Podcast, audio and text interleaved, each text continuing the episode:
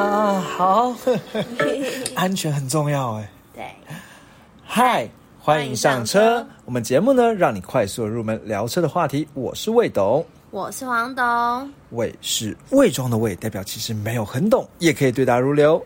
谎是说谎的谎，就算只有机车钥匙，却好像越车无数。好，为什么刚才突然讲安全重要呢？因为我们今天这一集呢，要聊一个一样是很主打安全的车款。Volvo。没错，其实看标题也知道了。但是呢，我们其实，在进入节目之前呢，还是不免俗的呢，要进入一个感谢的桥段。你 都被都被你发现了。那你知道我们今天要感谢什么呢？嗯，我们的评论，没错，我们许愿成功了。没错我，们现在终于一百零一个评论。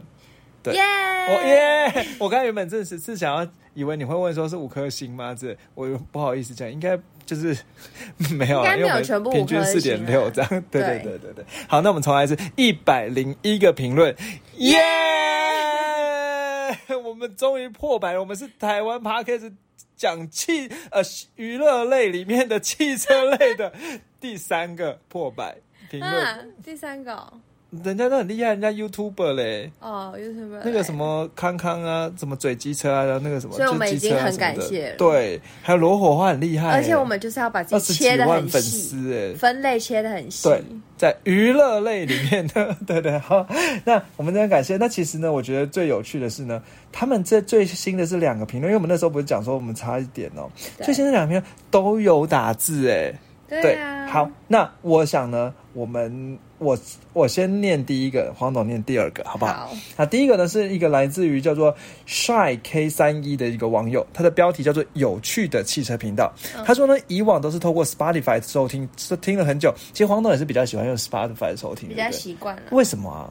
嗯，因为以前就是用那个听音乐啊，哦然后后来开始听 podcast 之后就继续用。嗯嗯对啊嗯，对。然后呢，他就说呢，所以呢，因为发现在上面没有办法留言，所以特地来评分，所以他特别从 Spotify 开启 Apple Apple Podcast，然后再来帮我们评分的哦、超感谢。对，感谢感谢。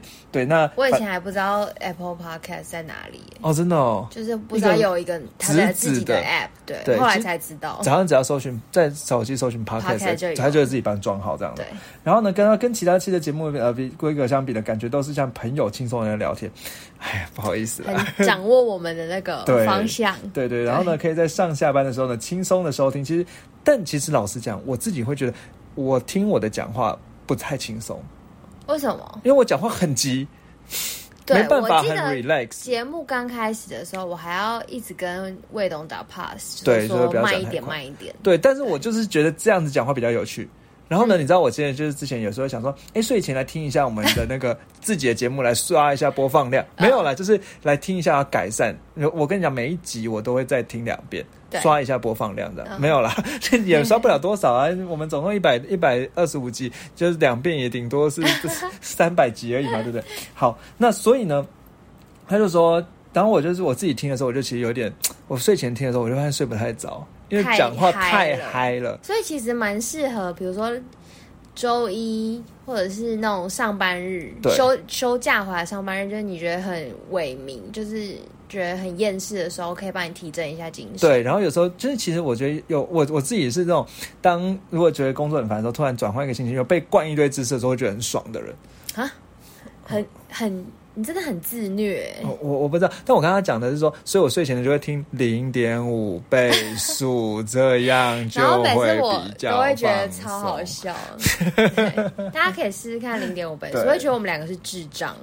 对，蛮智障，然后我们就哈哈哈哈哈哈。好，讲回来了，好，然后呢，就是说可以在上面的时候，那黄董的存在中间为什么是我念？因为我就是想要把这句话献给你。他说，黄董的存在有如老高跟小莫偶尔来个吐槽呢，会有会心一笑的感觉。耶，对谢谢，好谢谢你的吐哦。槽。然后也谢谢这位帅的网友。好，那接下来另外一位让黄董来说吧。好，他说呢，他他的名字叫做写个昵称好难，我懂，我懂，我也是一个很不会取昵称，而且就是很不想要让昵称就直接是 IG 的账号或者什么被很容易被人家搜到。对，对。但是所以就想要特别取一个，可是又不知道取什么，所以我懂你。好，然后他的标题是我来当第一百位评分，然后有一个 emoji 这样。嗯，然后呢，他说呢，听这个节目好一阵子，真的是完全不懂车，到现在觉得自己学习了好多知识。目前呢，也买下人生的第一台车，嗯是什么车呢？是 Fit 四代油电版，耶！恭喜你！因为我们之前不是才讲到 Fit 嘛？对对，不知道你听了觉得怎么样呢？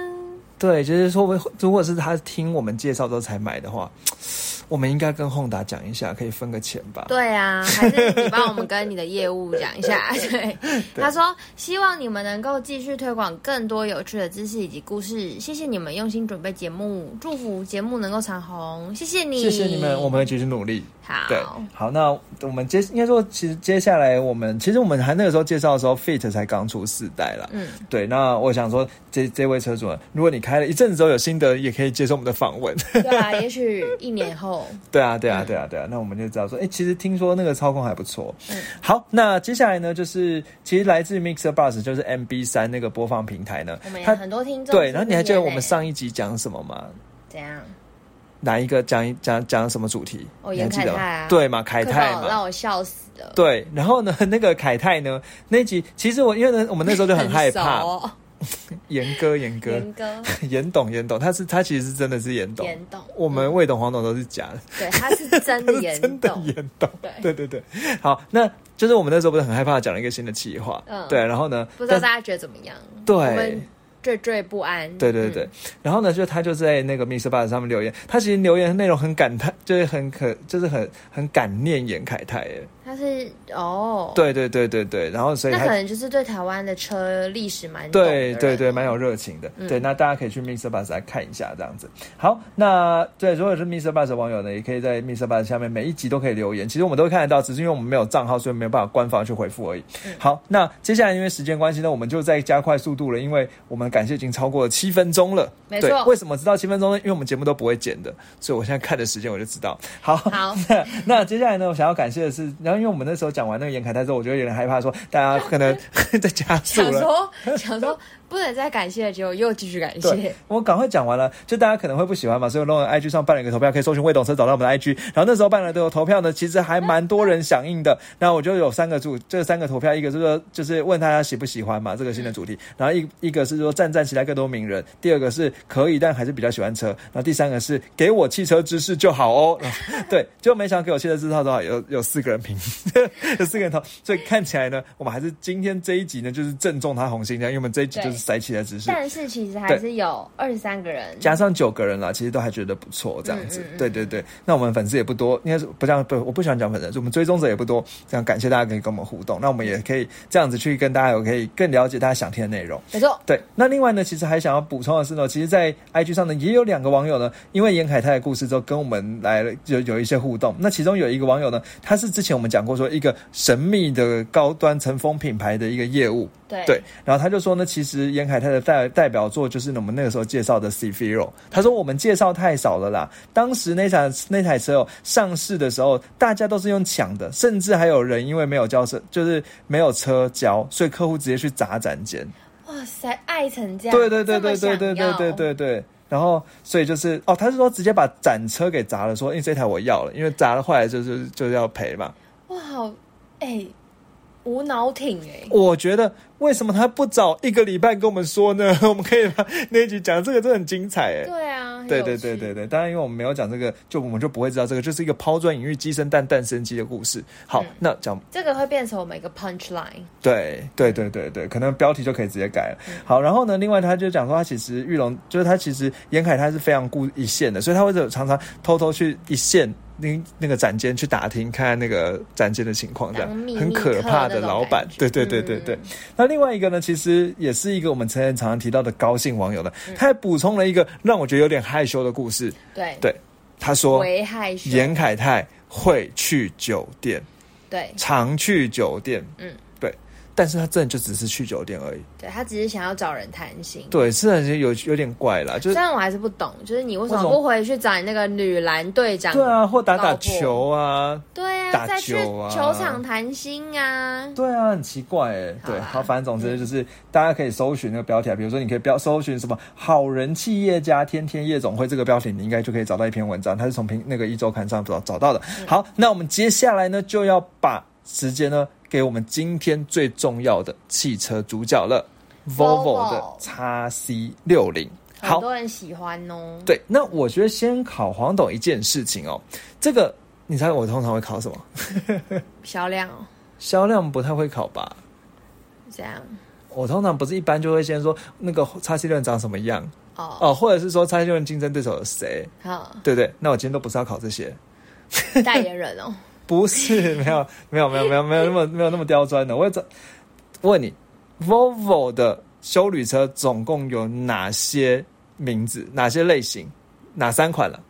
叉 C 四零、叉 C 六零、叉 C 九零，嗯，对不对？那谁是最小，谁是最大？数字越小越小，数字越大嗯越大。所以由这个数顺数字啊，其实大概可以知道说叉 C 六零是属于中型的修旅车、v o l v o 中型修旅车。但其实中型修旅车这个集聚呢，是非常非常竞争的集聚哦，就是几乎所有的豪华品牌最卖的车款，就是在它的这个中型集聚的修旅车。嗯，好，所以由此可知，它的主要竞争对手会有谁 N 叉？N 叉 Lexus 的 N 叉。你知道它 N 叉是去年销售排名第十一，全部哦，豪华跟一般品牌加起来都的第十一名哦。第11。对，好，那还有谁？那我补你叉五。叉五，你说 B N W 的对叉？叉，三叉三。对，没错，叉三也是 B N W 的主流修旅车。好，那 GLC G L C 对，没错，G L C 去年排第十三，紧追在那个 N 叉的后面。这个也是非常对厉害，G 的。L C 是宾士的 G L C 啊没。错，对，那其实还有哦，欧迪哦，Q 五哦，哎，你你真的蛮厉害的，嗯蛮会高端品牌哦。那刚才其实讲到销量呢，如果这刚才讲说先讲主流的车款的话，在同样集聚里面最最大的竞争对手应该是 Lexus 的 N 叉，它价格带呢在一百六十三万到两百七十三万之间，去年总共卖了七千零六十九台，在整个车的台湾的销售量来排挂牌量是排名第十一。接下来呢是宾士的 GLC，它的价格带是两百五十万到两百九十七万。那在去年呢，总共排呃卖了六千九百四十七台，那排名第十三。再下来呢，其实就是我们今天这一集的主角 Volvo 的 x C 六零，或者是如果你今天想要装专业、装逼一点的话，你会说 XC 六十，好，对。哦，或者是直接讲 XC sixty，对，这样就好像更更懂一了跟国际接轨了。好，对对对，讲什么叉 C，人家管我那个这 native speaker 就完全听不懂你在讲什么没。关系，我也蛮喜哇。，you fucking talking about？好，然后呢？怎么了？又在那边疯掉了。好好好，讲回来了。所以呢，那刚才讲说那个叉 C 六零卖得怎么样呢？是去年是两千三百四十六台挂牌量了，那总共排名第三十九，所以其实还不错哦。那二二三四六。那刚才讲 B N W 的这个对手叉三呢？哦，对，叉 C 六零售价格带是两百二十点五万到三百二十六点五万。好，那 B N W 叉三呢，价格带是两百四十七万到三百七十三万。好，然后呢，它是卖两千三百三十八台，排名第四十，所以紧追在后。嗯，好，不过呢，B N W 蛮神秘的是，如果再加上叉三的弟弟。叉四，嗯一起算的话呢，那就是三千八百三十台，所以其实排名也可能就会更高一些了。哦对，好，那这边呢，其实我觉得要讲一件事情，你会注意到这几台车哦，在经过健身平台摆在一起的时候，你会发现一件事情是，其实冰双 B 冰士跟 B N W 呢，价格入门价格带大概就是两百五十万左右，嗯，其实是在里面是高的。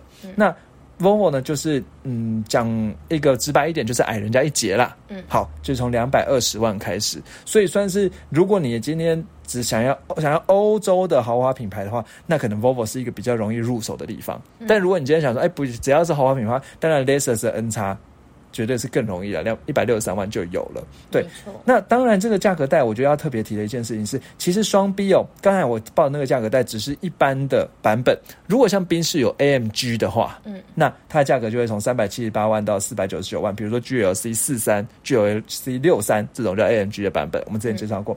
那 B 呃 B N W 呢有叉三 M 五百三十五万。哦，对，那就完全不是同一个水平平上竞争了。所以，我们这边大概竞争车款讲到这里。好，所以大概可以知道一件事情，就是它是在最热门的豪华品牌集聚里面卖的不差的。没错，对，那我现在顺便再讲一件事哦，其实根据 Volvo 的统计哦，这个车款 x C 六零呢，大概占整个 Volvo 的所有销售汽车里面的，你猜多少？六十趴，也太多了。那太 C 四零也吗卖蛮好哦，的、对啊。对对对对，忘记还有他还兄弟姐妹，三十趴，差不多三分之一。嗯，对，就是整个三 Volvo 呢，其实如果在整个世界市场里面，x C 六零的是大概是是卖最好，是占三分之一。但如果再看台湾市场的话，其实 Volvo 的 x C 四零去年是卖赢卖更好 x C 六零的，嗯对，那多了几百台了，在在卖赢这样子。好，那我们接下来呢，简单看一下近近三个月。那我觉得这个数字的东西，呃，很快就讲到这了。那其实最近三个月呢，我觉得这边只是想要跟大家分享一件事情是。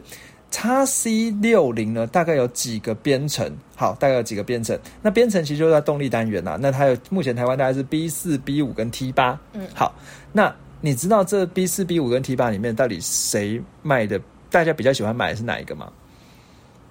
嗯，哎，所以 B5 说先考你一件事情：B 四、B 五、T 八是什么意思？有柴油跟那个马汽油嘛，嗯，不是，编程，对对，就是它的编程，就是它的不同的动力配置嘛。嗯。对，所以其实动力，其实 Volvo 的动力哦，你要看的是它最后一个数字嗯，四五八。所以、哦。呃，等等，然后我要介绍一下了。好，四的话呢，大概就是两百匹马力的；嗯。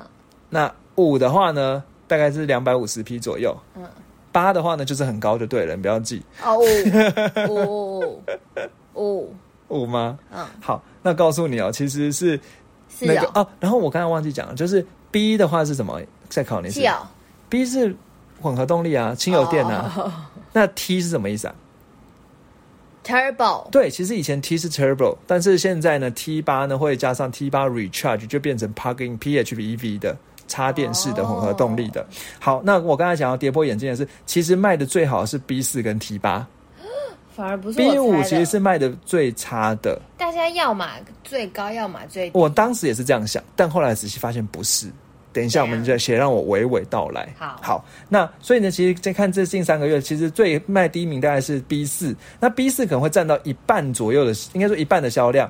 那剩下呢，B 那个 B 五跟 T 八分，但是 T 八呢可能又占到剩下的八成左右。嗯好，所以其实大概过去这三个月呢，我看数字其实都差不多是这样子哦。好，那然后再来就是说，其实在这三个月呢，那个叉 C 六零的销售呢，其实都一直在豪华品牌的，可能就在这个同样集聚里面呢，其实就大概就是一直固定在第四名、第五名的位置。有时候有点尴尬是还会被那个 Porsche 的马抗超过。对，不过马抗又是一个神秘的存在了，我们之前介绍过，所以我想呢，我们就这样子介绍到这里哦。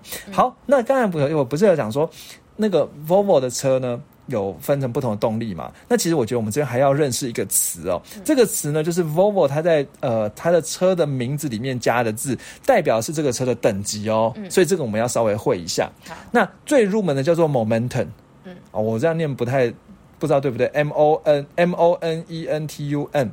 那 momentum 这个词，它其实是一个专有名词，叫做动量，或者是你知道有一家卖球鞋店叫做摩曼顿，哦，就是 momentum 这样子。好，那就是它其实所以比如说它的 B 叫做 B 四 momentum，那就是 momentum 是最入门的。嗯，好，那再来呢，其实 momentum 上一个等级呢叫做 inscription。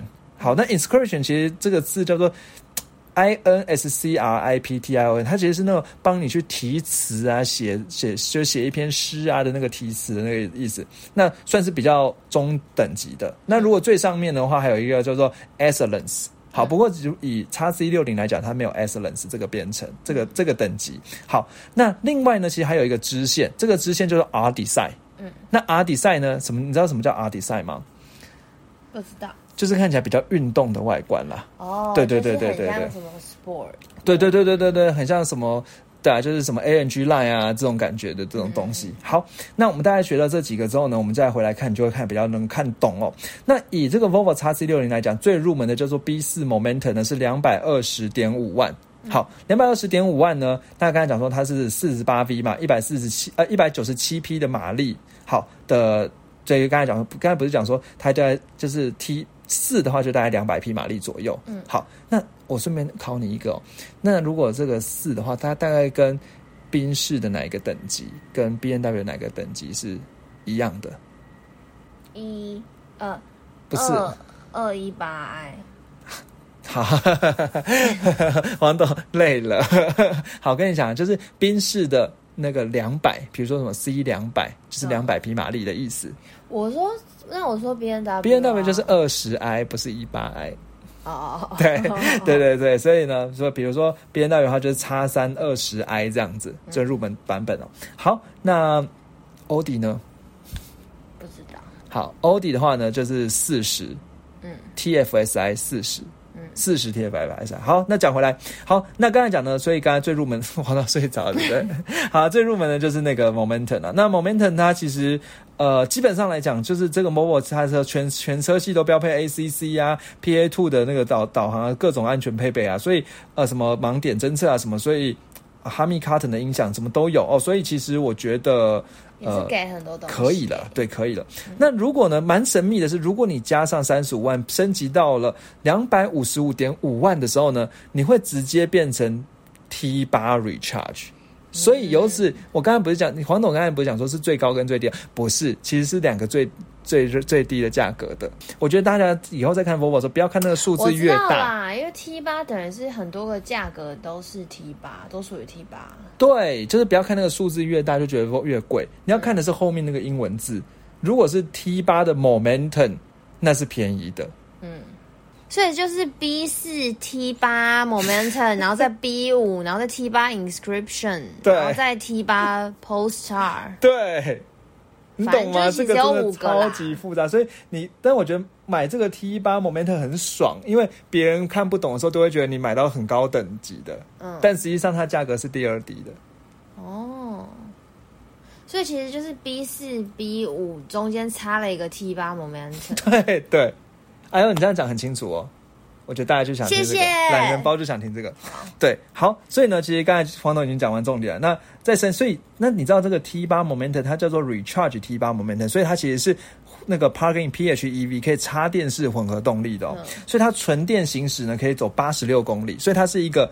就是我们之前介绍过那种插电式的混合动力车，并不是那种轻油电，所以它只有两种，一种是轻油电，一种是插电式的。嗯，然后再好再来上面呢，再往上是 B 五 R Design 两百五十九点七万，那所以蛮神秘的。但是因为它是 R Design，所以它的铝圈呢是有在放大十九寸的铝圈这样子。然后它另外呢有加上气压悬吊，就是 For C 的气压悬吊的底盘。那其实 B 五 R Design 呢就是规格会更高，然后还然后我印象中了它是。哦，然后到 B 五 R 比赛的时候才会有所谓三百六十度的环境。好，然后呢，再往上呢，叫做呃 T 八。那 T 八的 inception 啊 inscription 啊，对不对？inscription，那就是又变回那个 PHEV，然后动力也是一样四百五十五匹。对，那只是说它把音响呢换成更高级，就是说 B and W 的音响，不是 B and W 哦，就说就是 B and W。你还记得我们前面讲说呢，它前面叫 Harman Kardon 音响，那其实 B and W 是更厉害的音响。哇，对对对对对对对。好，然后呢，在下面是那个 T 八的 Polestar，那这个 T 八 Polestar 呃 Polestar。怎么念呢？其实应该是北极星之类的。对，它其实你知道这个字这个是什么意思吗？就北极星。它其实是那个 Volvo 里面的，就是一样一样，就是 Volvo 里面的 Empower 啦。哦，对，所以就很强。对对对，就很强。嗯，对对对，那大概这样，然后它也是属于那个插电式的。好，然后它就很，它有二十一寸的铝圈呐，然后有什么特别的专属的刹车卡钳呐，什么方向盘加热啊等等的。好，那总共的这五呃五种编程了。那刚才讲说车车车的车身尺码也报一下，四七零八的长度，好，然后呢宽度是一九零二，高度是一六五八，所以一百六十五公分高这样子。好，轴距是二八六五。好，那大家介绍到这里呢，你应该对它的基本的认有一个基本的认识哦。好，那再来呢？我们很快来看一些重要数据。再就是黄董最认喜欢的桥段了。你知道什么吗？你说猜零百家是？对对对对对对对，好，就猜零百家说好。那刚才讲说这几个呢都绑绑在一起之后呢，我们先介绍一下它的前悬吊呢是双 A 背，前轮悬吊说，你知道双 A 背是蛮不错的悬吊，这两根嘛就不错嘛。那后轮是单体式的悬吊，那单体式的悬吊跟它其实造造型会很像是扭力梁。但它其实是用一种特殊的一种结构去做出来的，然后它其实其实也算是 Volvo 一种特殊的结构了。好，那再来呢，我们来看一下油耗的部分哦。油耗的部分呢，最入门的 B 四 Momentum 呢是平均油耗是十三点二。嗯，黄总要评论吗？你觉得怎么样？还 OK，还 OK 啦，对不对？那 B 五 R Design 呢是十二点一。好，那但是 T 八的这种呃 Recharge 呢，都是在六十点四。啊，每公升六十点四，因为它是边走可以边充电的。哇，recharge，因为它那个纯电就可以跑八十几公里嘛，对不对？所以，然后再加上，你知道为什么它叫要叫做 recharge 吗？一直 charge 啊。其实 recharge 就是翻译成中文叫做回充，就是就是比如说你在刹车的时候，它就可以充电。哦，对对对对对，所以其实它真的很省油。嗯，它其实想要表达一件事情是，你如果今天是电动车的话，电动车它的电只会一直消耗掉。嗯，对，那当然了，电动车也可以回充了，对不对？好，但是汽这个会，它不用外接电，对，它可以不用外，对，它就可以不需要去插电的时候都可以充电这样子。那我觉得就是特别为什么叫 recharge 的原因哦。好，那它的那个引擎的型号，我觉得这边就不要再多赘述了。基本上来讲呢，就是呃，就算 B 五四跟 B 五，它引擎就是不同的引擎。一个 B 四的话是 B 四二零 T 六，那 B 五是 B 四二零 T 二，有不同的调教。然后另外呢。不过 T 八的话都是另外一颗引擎，叫做 B 四二零 T 五六的引擎。好，那讲到这里呢，就是我们要讲到最黄董最喜欢的桥段。就其实啊，我觉得我这边先暂暂暂停一下哦。就其实要是我的话，我也如果今天有这样预算的话，我会买 T 八 Recharge，我会捏上去。应该说我会跳过 B 四 Momentum，直接买 T 八的 Momentum。那为什么？因为 T 八 Momentum 刚才听过它的动力呢，有。四百多匹的马力哦，好屌！对，好，那中效马力呢？我看下四百五十五匹的中效马力，那有多少的扭力呢？有七十二点三公斤米的扭力。好，那我今天买这台，你觉得零百加？你说四八秒，四点八秒是不是？好，蛮会猜的啦，其实四点九秒。耶！对，怎么这么厉害？对，然后再加上它又是四轮驱动。我今天我要买修旅车，我就是想要它有一点 off road 的性能，所以它是。然后其实我觉得更有趣的是，我在查资料的时候发现说，其实这个车它不是讲说它是它有它是那个混合动力，它有它有电动马达有引擎嘛？嗯。那它的四轮驱动呢，是后轮用电动马达，前轮用引擎，这样做到四轮驱动。对，所以它就是前驱的时候是用引擎驱动，那后那后就是用电动的话是用后轮走哦。那它也一样可以四个轮子同时有动力。好，那如果呢，像刚才讲到说这个比较入门的 B 四 Momentum 呢，它只有全轮驱动而已。那马力呢是一百九十七匹的马力，加上然后是三十五三十点六公斤米的扭力。请问零百加速你觉得有多少？等下再跟我说一次马力有多少？一百九十七匹，然后三十点六公斤米的扭力。其实你根本就不看，不 care 扭力，对不对？七秒，七秒吗？再给你一次机会啊！这个车蛮大的，八秒。好了，八点一秒。谢谢你给我机会。好，那我今天呢就考到这了。原本想要考黄董说，那 B 五 R 迪赛呢？那我就直接讲了。好，还是你要猜？不要。好，那 B 五 R 迪赛它是两百五十匹的马力，三十五点七公斤米的扭力呢，是六十九呃六点九秒了。好，六点九秒这样子，因为时间的关系啊，或后面呢稍微讲故事加速一下哈，因为还有那个历史故事，黄总已经看向远方了。好，所以现在你你知道一件事情是，Volvo 这些叉 C 的家族哪一款是最早？九零哦，不是，其实是一个我们都没有讲过，最早其实叫做叉 C 七零。对，叉 C 七零呢是来自于 V 七零叉 C，我们之前在 V 六零的时候有讲过，对不对？那它是在一九。九一九九八年的时候诞生的，那正式叫叉 C 七零是在二零零一年。那接下来我们市面上认识的车里面，最早其实叉 C 九零哦，嗯，对，叉 C 九零最大那台中大型的，它在二零零三年的时候诞生的。然后后来呢，才有二二零的二二零的 对不对？二零零八年的时候才有这款叉 C 六零，嗯，那到很最近二零。一二零零七年的时候才有这一款叉 C 四零。嗯，那你还记得我们之前有已经有介绍过叉 C，我们会把它放在节目描述栏。对，好，那所以呢，其实最早呢是最早最早的 x C 家族是这个叉 C 七零，我们在路上其实有时候会看到。好大、哦。对，它其实是长得很像旅行车哦。嗯，对啊，但是其实我觉得它。看看起来很尴尬，是它有点像旅行，但是不高不矮的车，就是比旅行车高，比修理车矮的一款车这样子。好，那是我们接下来我们还很快介绍，时间来到二零零六年底呢，这时候 Volvo 呢发表就是叫 x C 六零的 concept 概念车，然后他想要想要去，他当时认为他竞争对手是 B N W 的 x 三。好，那。在第一代 Volvo x C 六零什么时候推出呢？在二零零八年的日内瓦车展亮相哦。那其实当时 Volvo 呢，是因为当时二零零八年有一个背景是，你还记得当时它是被那个福特买下来的品牌，它是两一九九九年的时候就被福特买下来，所以那时候它其实还是在福特的体系下面。好，那它虽然是用 Volvo 的这个 P 三的平台打造，但是它其实是跟当时福特它下。那当时福特下面还有另外一家公司叫做 Land Rover 嘛，嗯，对，所以它其实是跟 Land Rover 的一个叫做呃 Freelander，呃，它就是共用的共享的技术这样子。对，那你知道共享技术代表什么吗？什么？很容易坏嘛。你看，又用福特的变速箱，PS 变速箱，又用 Land Rover 的技术，所以其实这这是吐槽这样行吗？对哦。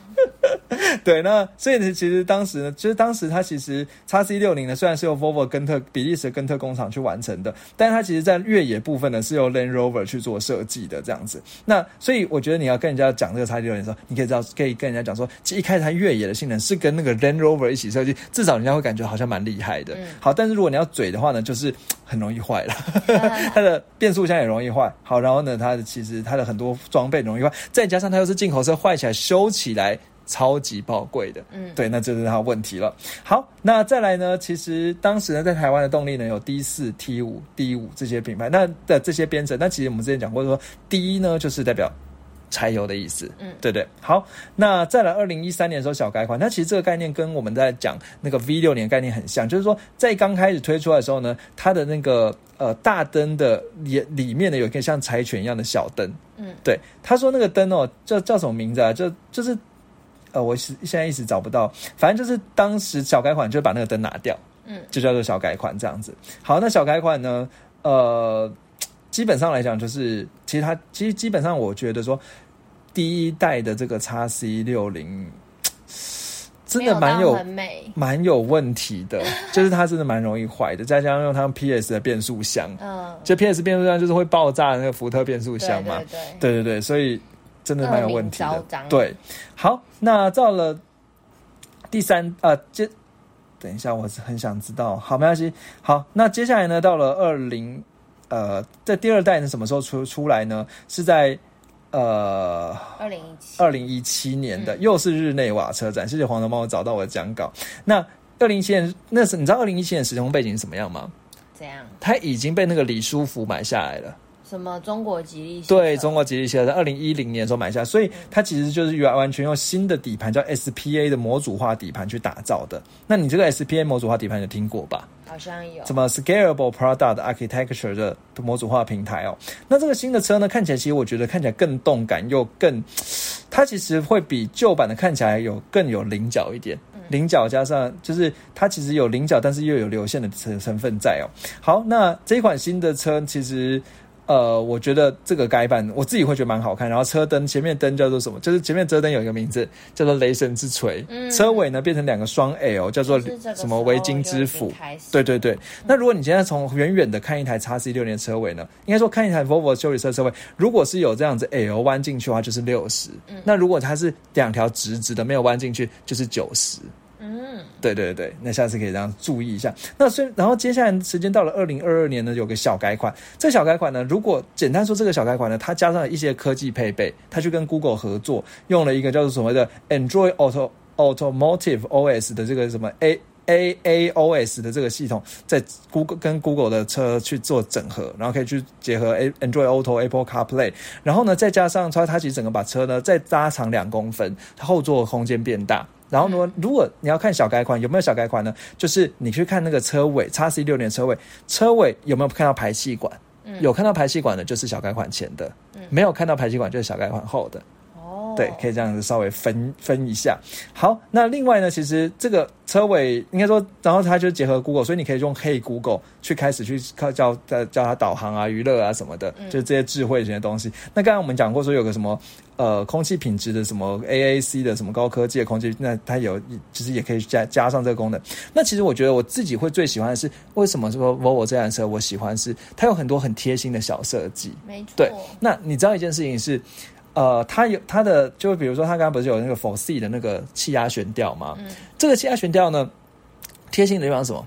当你黄草睡着了，当你把门打开的时候，它车身会降低四公分啊！我记得这个会让你下来的时候方便一点。对，那甚至呢，比如说，如果然后如果你现在车尾门打开，你还可以再按，它可以再降低到降再降低一公分。所以它可以变成降低五公分这样子，然后你会说更容易把东西搬上去。那再就是热气压悬吊，你在开开高速的时候呢，它也会根据你的速度呢去控制你的车身的高低，让它更贴地这样子。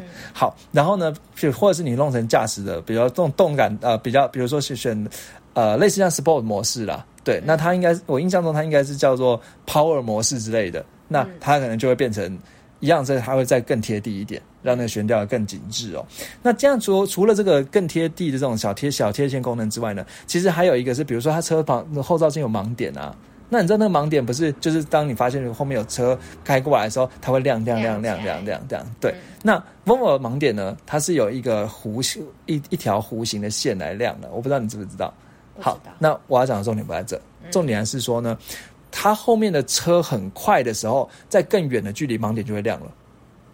当车比较慢的时候，要比较近的距离才会亮。估你的反应时间。对，它其实非常在这种地方非常小贴心。然后车上有非常多，就像我们之前介绍叉 C 四零啊，有非常多细致的储存空间。比如说，一样是座椅的下面可以塞一台笔电进去的空间。对，那我觉得它就有非常多很好的设计在这上面。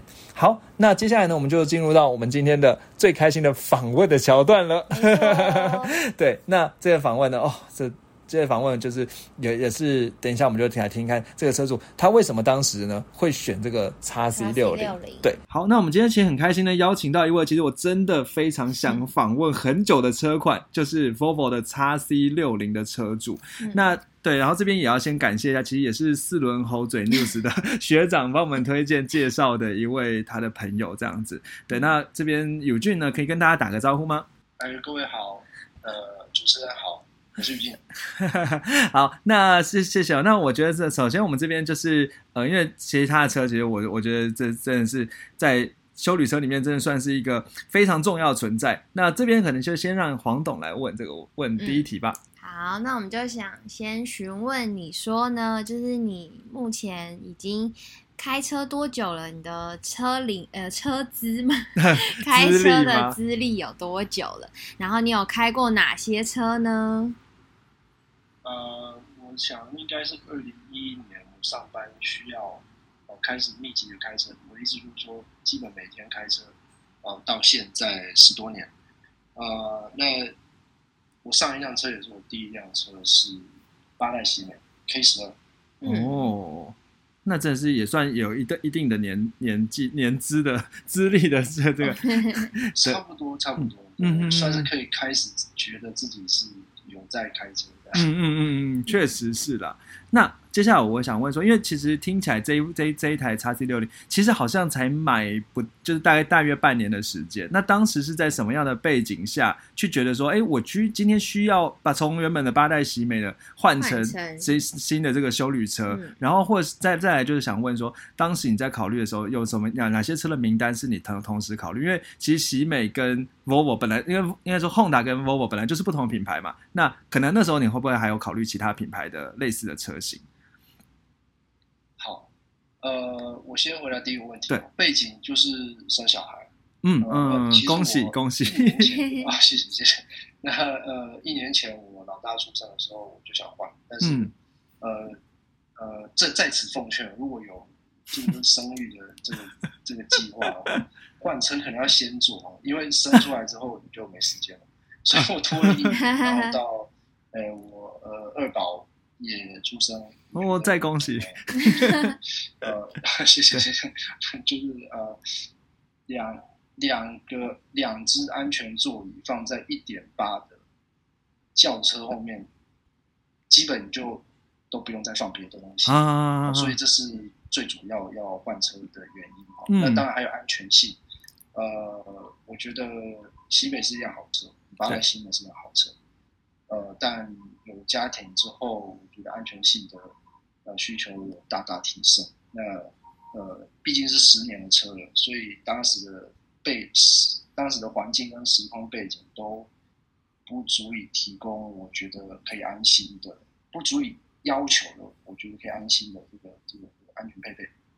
啊那嗯还有一些小原因啊，比如说呃缺乏 ISOFIX，哦，这是在最近应该是我们买车之后一两年，突然这个市场的需求大增，嗯，那刚好我第一辆车都是嗯没有跟到这些潮流，嗯嗯嗯嗯，那呃，所以我就呃在去年决定换呃嗯。S 六零，嗯。那呃品牌也是我选择服饰呃不不不不好意思 Volvo 的一个对原因哈。最近有一个广告词很好，很俏皮吧？呃，不是 Volvo 的哦，是另外一个品牌，说你终究要开欧洲车为什么不一开始就开欧洲车？对，不能否认有这一点原因在里面。嗯哼，呃，第二个问题是说，为何选择？就是现在这一款叉 C 六零嘛，嗯，那应该说对，就是比如说像欧洲车，其实也有很多选择，像双 B 啊，或者是奥迪啊这些，好像相较没有在你的名单里。那应该说还是有，其实原本那个时候有在名单里，为什么被删掉了？嗯，OK，我其实呃有给我自己呃列了一个预算。对那当然买车第一步是先看市场上有哪些对选项。对，呃，符合预算的，或者说报预算报表点点的，大概就是这个我们的 S 六啊哈哈哈哈，B 四这样子。对，呃呃呃，所以其实没有在各呃呃进口的其他品牌上面，呃花太多精神去看还是有看啊，嗯也是有些比较。那应该说，我觉得这边也有，因为我们听众也有一个问题，就是说，像他现在遇到一个选择困难，就是说，他当时在想的是说，诶，我要选的是叉 C 六零还是选 V 六零这个旅行车？那你当时有没有遇到这个困难？好，我坦白说没有，因为当时我对旅行车不太懂。哦 这个是我发现我当初应该要更懂的啊，不过原因我可以后述。对，好，那呃 没关系，你就现在讲好了，因为都都讲到了。，OK OK，好，呃，我因为曾经开过家里的就是长辈的呃修理车，对，所以我对修理车的那个视野哦重心高，应该说嗯视野比较高这嗯件事情，对对对，我觉得很好，很很很掌控对环境的掌控性很高，嗯哼哼哼，所以会让你比较有安全感，这这也算对对对，真的是会有安全感，尤其是轿车，难免会觉得坐下去会沉下去。嗯呃呃，对对对，呃，所以我比较重这个这个花精神在看修理车、所以就没有去考虑那个了，嗯旅行车的事。但是后来我发现，修理车因为重心高，那刚好我觉得刚好是我看的我试驾的时候，跟我后来买车有差一年，那刚好也是这一年有改款。嗯所以可能我们没有在试驾的时候明显察觉到后座比较会晃，哎、嗯嗯嗯，但是买到车之后后后座确实会晃。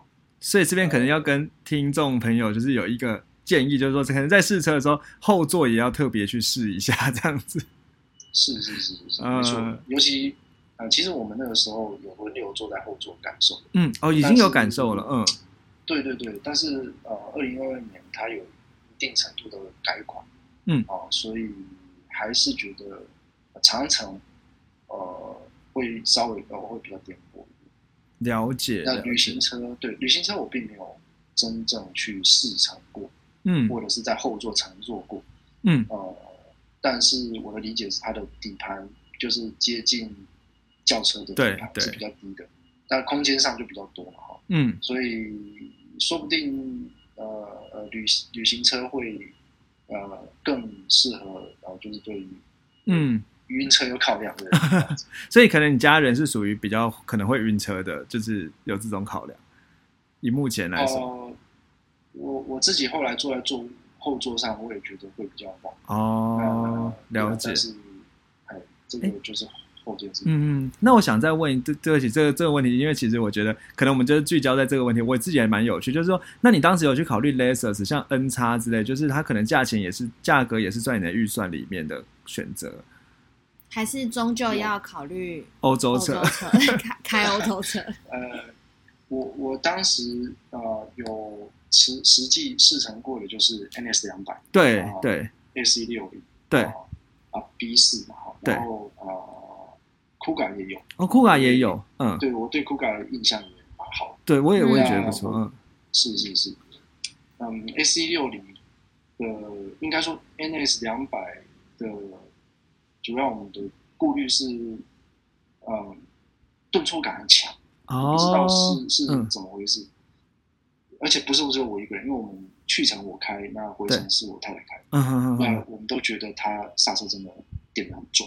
哦，就可能刹车有点太灵敏的那种，不是那么线性的感觉，这样子。嗯，当当下的感受。嗯嗯嗯。但我觉得每个人感受不一定一样啦，所以对，这是对对对。甚甚至包括市场车是不是有调，或者说这件事能不能调，我们也没有花太多精力去深究吧。对对对，因为嗯。是是，就就因此就就没有考虑，嗯，理解。那我可能接下来想问，因为其实像这台车，你可能也也开，三三开半年的时间，那你觉得说，如果你这样开下来，就是再回到可能当时，那你觉得你就会这样做选择吗？或者说这样讲好，就是不要问这个问题，有点太犀利，就是说，你觉得像这款车，你觉得适合什么样族群的人？就是比如说你自己用起来，你觉得适合吗？嗯，我觉得呃，车本身是很啊，我先。把分两部分，第一个是后座放的问题。对，好，那除了这个之外，我觉得很适合，因为第一个是空间够。对，呃，有有没有小孩？我觉得对一般的使用者来说，空间真的差蛮差蛮多。我所谓一般，就是如果你今天有载货需求，当然会方便。对，一般的人，只要你有小孩，就不免有滑车。对啊，呃，安全座椅。对。当然还有更多的东西，然后要再清楚。嗯嗯，轿车会让你塞得很头疼。嗯，我觉得那个修理车会或 S E 六提供的空间，嗯，可以很灵活的运用。嗯，那再来就是说，二零二二的款式呢，它把一些呃精细的驾驶模式也都屏蔽掉，所以其实很省心。我觉得，呃，如果今天他提供五六种模式，那我就五六种模式都会想要模式。那他现在就是，哎，就是 off road，就没有 off road，那那那就好了。这是比较简单的感觉，嗯，就像 iPhone 一样，他把所有你，就应该说可以你不需要知道的事情都不用知道。对。当然，有些人追求驾驭乐趣啊，哦，对，我我觉得这辆车适合，就是。如果你今天有一百件事情要要要烦恼，幼稚园有没有报名啊？有没有等一下要买菜啊什么？嗯，那这辆车其实很省心。嗯嗯嗯嗯，所以我可以再加下一个简单的结论，就是说，可能以你来讲，你会觉得说，这可能以比如说以一个可能有两个小朋友的这种小家庭，那然后可能考虑安全性，然后。呃，这样，然后希望生活可以简单一点，车不要造成你麻烦的话，那其实它是一个还不错的选择。我觉得是一个蛮蛮好的选择。嗯嗯嗯，那可能再问一个小问题啊，就是说，那你可能开现在半年的时间，你有你可能有车车友曾经遇到什么样的问题吗？如果可能要买的人，需要可以考虑一下的地方。啊，好的。呃，我其实觉得，嗯，我还是很喜欢这辆车，不过毕竟是它。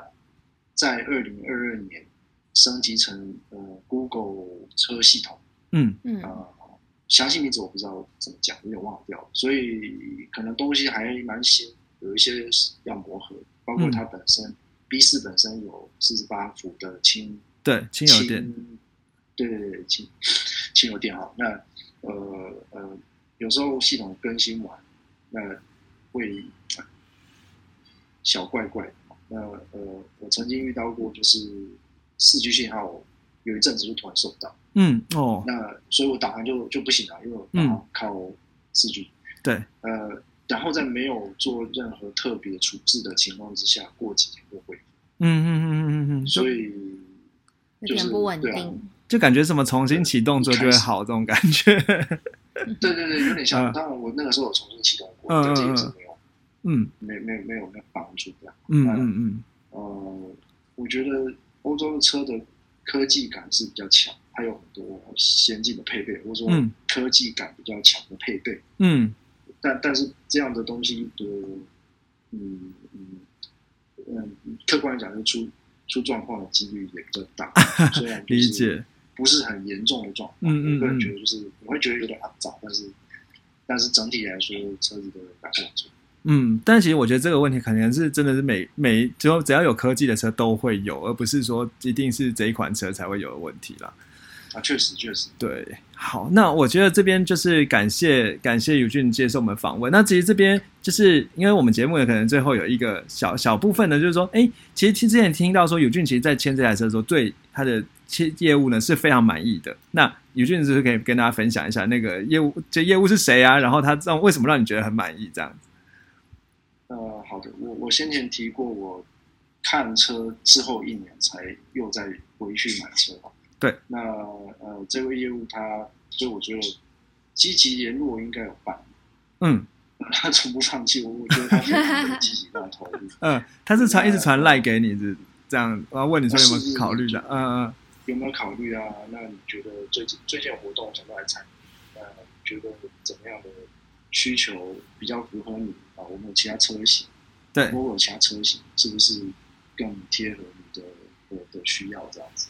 对。那后来在呃购车的过程里面，我觉得他也蛮认真，嗯所以嗯呃，我觉得也想要借此帮他做个小广告。嗯，就希望他可以，他也可以听到，希望他有机会听到这一集对。啊，对所以是谁啊？对啊，他 哦，呃，新竹呃呃扬声汽车的 i n 张维婷张小姐，你说维尼吗？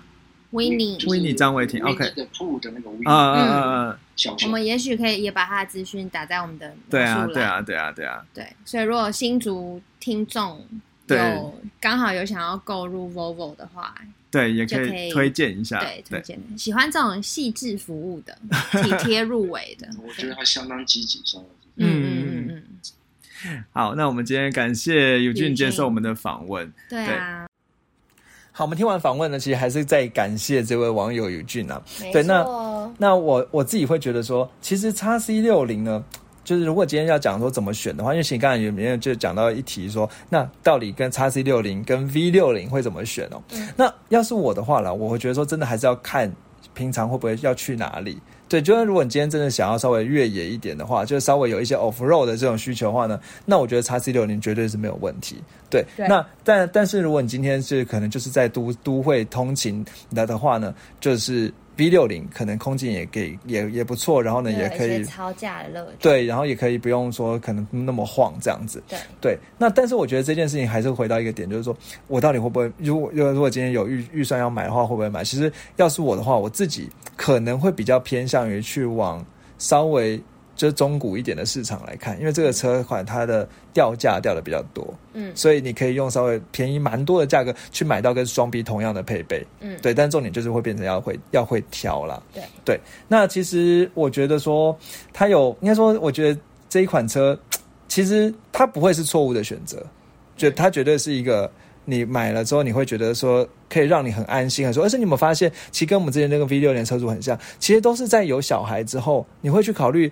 为什么 Volvo 会会被人拿来考虑？因为 Volvo 其实不止安全，有还空间，对，还有什么？还有说，它其实里面的那些皮质都会有那些都都不会有那些毒素在嘛。嗯但之前我们也讲过，就是里里面这里面那些车，它不会有新车味，因为它里面那些皮质它都不会去散发那些毒素出来。所以其实我觉得说，你就是为了健康，为了安全，那你今天又想要得到豪华品牌的这种尊荣感，然后呢，这种呃。算是科技配备啊，或什么的，其实我觉得动力也不差，在这个市场上，好像也真的就只有这样的一个选择。嗯，对对，当然，呃，你说那跟日本车 Lexus N 叉比起来呢？当然，我觉得说其实它的动力真的就是应该说，而且再热血一点，对，又再更热血一点，嗯对，所以我觉得是算是一个能文能武。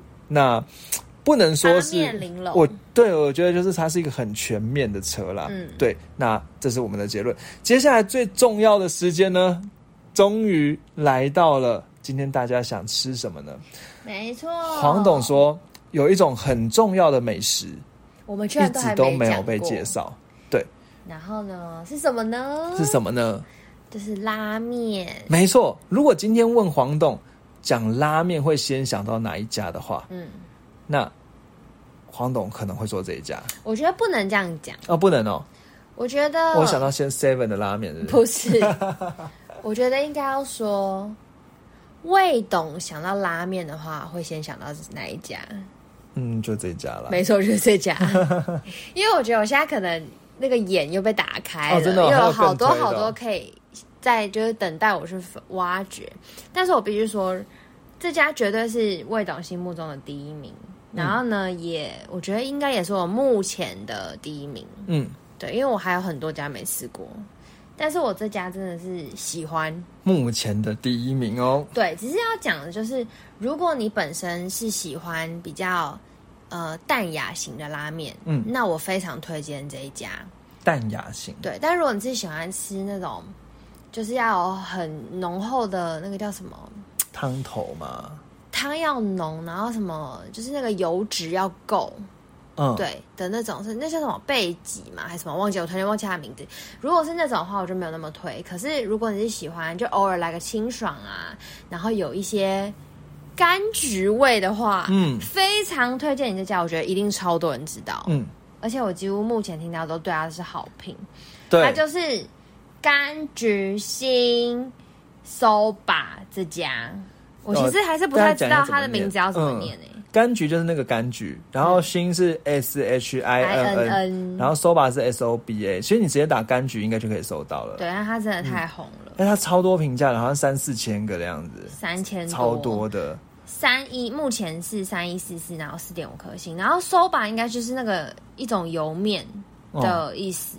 然后呢，其实它这家店就是它主要是两大类，嗯，它卖的主要是一个叫做东京干拉面，干拉面，我猜应该就是那个 soba 啦。嗯然后它就是那种比较干面型的油面，嗯比较粗一点。那另外还有个它就是非常多人爱的，就是它的拉面，柑橘拉面。嗯对，那我跟魏董喜欢的也是他的柑橘拉面，而且是柑橘拉是有汤的哦，嗯里面的呃就是鸡白汤柑橘蛤蜊拉面。嗯对，然后呢，偶尔我们会吃一下比较浓厚，因为它除了鸡白汤柑橘拉面，还有浓厚柑橘蛤蜊。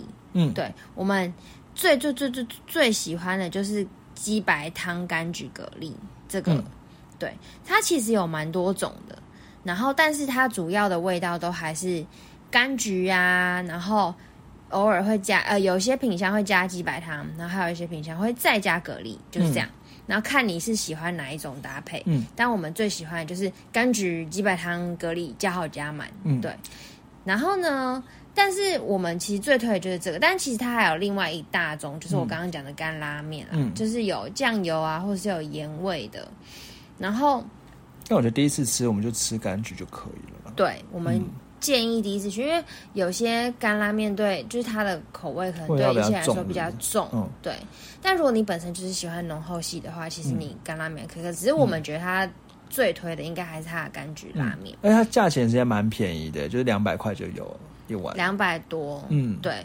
如果是干拉面的话，就是一百到两百之间。嗯那如果是像我们刚刚讲的加好加满的柑橘拉面，可能就两三百。嗯，但是其实我觉得还是不会算贵，对啊，其实就拉面来讲，它是算 OK，就是行情内的。对，然后呢，我们是觉得说它它就是呃鸡汤，嗯然后就是如果你是鸡白汤的话，它可能就是那种比较白色那种也比较浓一点点的汤的，可是还是算清淡。嗯，然后它最特色的应该就是，比如说它会加海鲜蛤蜊进去啊，所以又汤又多了一点鲜味。嗯同时呢，它因为是叫柑橘拉面嘛，所以它其实里面会放一些柑橘片、橘子片放在里面。然后呢，你一上桌，它就提醒你你要赶快吃哦。对然后如果你想要有柑橘味重一点的话，你它旁边会给你放一个那个那个叫沙沙漏漏，嗯，我刚才正想要讲，嗯，提醒你，就是沙漏流完之后呢，再把那个柑橘片拿出来，但是又不可以放太久，因为我们知道柑橘如果遇到热的话，可能它味道皮的味道释放太多的话，可能汤头就会变得有点微苦了。嗯，对，所以我们呢就就看着沙漏，看它，然后非常想要它赶快流完，想要赶快吃，你知道吗？嗯，但它其实分量不算很多，算中间，我觉得。但如果你觉得吃不饱的话，还是有汤可以喝到饱。我跟你讲，它它的汤味龙超爱，就是它有一个那个洋葱的清汤，嗯，然后味道就是虽然看起来淡淡的，可是又蛮，我觉得它的滋味又是蛮，想到就饿了。就会一直流口水。我跟你讲，对魏总真的超爱家，我很少看到魏总这么喜欢一家店，通常都是我就是超爱吃，然后就会对一些店很狂热这样。嗯可是这家是我真的敢保证是绝对是魏董心中第一名的拉面。对啊，然后我就很推荐给大家，如果你比如说你那天可能最近天气比较热啊，你可能有点吃不下东西的话，就你想要比较开胃的东西的话，但又想要吃拉面，那我觉得它会是一个很好的选择。嗯，那另外我也很想，我记得虽然我一阵子没去吃了，但是我也蛮喜欢它的叉烧饭。哦，我觉得它叉烧饭是好吃的，就是嗯叉烧嘛，然后上面会放一些青葱，对，然后再加一些美乃滋，然后会炙烧，然后小小的一碗。我觉得嗯因为它的面分量不算太多，然后味道也比较偏清淡，那这时候来一碗比较，呃，因为叉烧毕竟还是稍微油一点，嗯，但是又不会到太油，可是又很有饱足感，我觉得很推荐给大家。那如果你真的是已经吃这家吃到很厉害的话，那你也可以挑战一下它的刚刚讲的干拉面。嗯，然后它除了酱油以外呢，也有比较味道比较重的，比如说像是呃辣味噌啊、日式咖喱、鸡盐味等等，你也可以选。然后它也可以选它的面量。嗯，那它其实很贴心的是，就是你去的话，每个人都会拿一张菜单，然后你就是可以自己选出你自己。呃，希望比较偏向的面的方向，你那碗克制面，嗯它其实每一碗都是克制，所以你可以选，比如说你的呃面量啊，或者是你可以选你的，比如说如果是柑橘拉面的话，你就可以选说你的面想要正常的软硬度，还是偏软还是偏硬，嗯，或者是你想要加点，比如说它的呃溏心蛋啊等等，就是每个人都一张菜单，然后写完之后给柜台这样子。嗯，其实它真的蛮夯，所以有时候是要排队的哦。嗯，然后它是一家在它其实超级要排队耶，对。都就是如果以现在这个天气，然后你要在外面排队，我觉得你会热死，然后会觉得所以建议早一点去。对，好像十一点就可以开了，十一对点，就而且其实它有开了一些分店，但是分店都不太一样，每家分店的特色都不太一样，嗯什么雨水啊，还什么鸭葱什么的，嗯大家都可以去吃吃看。其实我们最喜欢的还是这家柑橘星。嗯，对，诶他有礼拜几休息吗？我看一下哦，每天都有开，营业时间是。它有中午场跟晚上场，嗯中午场就是十一点半到下午两点，嗯晚上场就是五点到晚上的八点半。如果你怕排队的话，就要十一点就到。而且我跟你讲，他现在有 Uber Eats，我看到的时候傻爆眼，为什么他居然有 Uber，就不用排队了？但是他还是有时候太啊夯可能会关掉。Uber Eats 你就喝不到它的汤嘞，对，所以它汤是一个经典，还是建议可以一直去。一直成，一直一直去，一直去。我跟你讲，我跟你讲，那是魏董本人很爱对。他的经典，还是他的柑橘的汤头，好吗？好好，好，所以很推荐大家喽。之后我再去吃更多更多的拉面，再来推荐大家。我觉得很拉面真的是一个很很大很大的是一个宇宙，坑呢、对就跟中古车一样，对是一个大的坑。而且 我相信我们听众一定有很多是拉面高手，。嗯，如果想推荐给大家。如果有什么可呃知道什么拉面很好吃的话，也可以跟我们 IG 上来交换一下意见。对对我不是只喜欢吃清淡的哦，比较浓厚系的我也是喜欢。嗯嗯嗯嗯嗯，好，那既然讲到 IG 的话呢，我们最后要做个结论了。那结论呢，就是一样，我们有三件事情来跟大家讨论哦。第一件事情呢，当然就是我们今天介绍的的的内容呢，有相关描述呢，可以放在节目描述栏看到。那我们刚才在里面呢，其实我我们的有俊呢，他有推荐了一个夜带。那这个夜带呢，哦，先要再强调，它不是叶配哦。对，那真的不是叶配，就是我们要把它真的去跟他买之后，觉得他服务真的非常好。对对，所以他觉得可以推荐给大家。对，那我们有把他联络资讯呢放在节目描述栏里面，可以让大家可以参考一下。如果你今天刚好是在新竹的朋友的话，也可以参考这个叫做扬声汽车的张维婷。对，那另外呢，就是一样可以搜寻魏董车找到我们 IG，然后呢，在我们 IG 上跟大家跟我们一起互动，跟玩猜车的游戏啊，或者是说来今天听完之后，我们会做一些现 IG 的现实动态的小考题，你要追踪起来你才可以看到，然后可以给我们问答，看看你有没有猜对，今天有没有认真听。然后那最后第二件事情就是让我们。呃，Apple Podcast 五颗星嘛，对对对对，就是帮我们对对对突破，对，希望哪一天可以两百，希望一定可以。对，那只是说，就是如果你今天有什么想要分享吃的东西呢，也可以通过 IG 或者是在。Apple 给我们留言，然后我们都会看到。那最后呢，就是如果你今天刚好有一款车呢，就是也刚有开了一段时间，一年的时间，然后想跟我们分享的话，也非常欢迎。我们一样会用线上，这样这一次我们就是用线上录音的方式嘛，对，然后来做访谈，因为现在疫情的关系。好，那我想我们节目就到这里喽。好，谢谢大家，拜拜。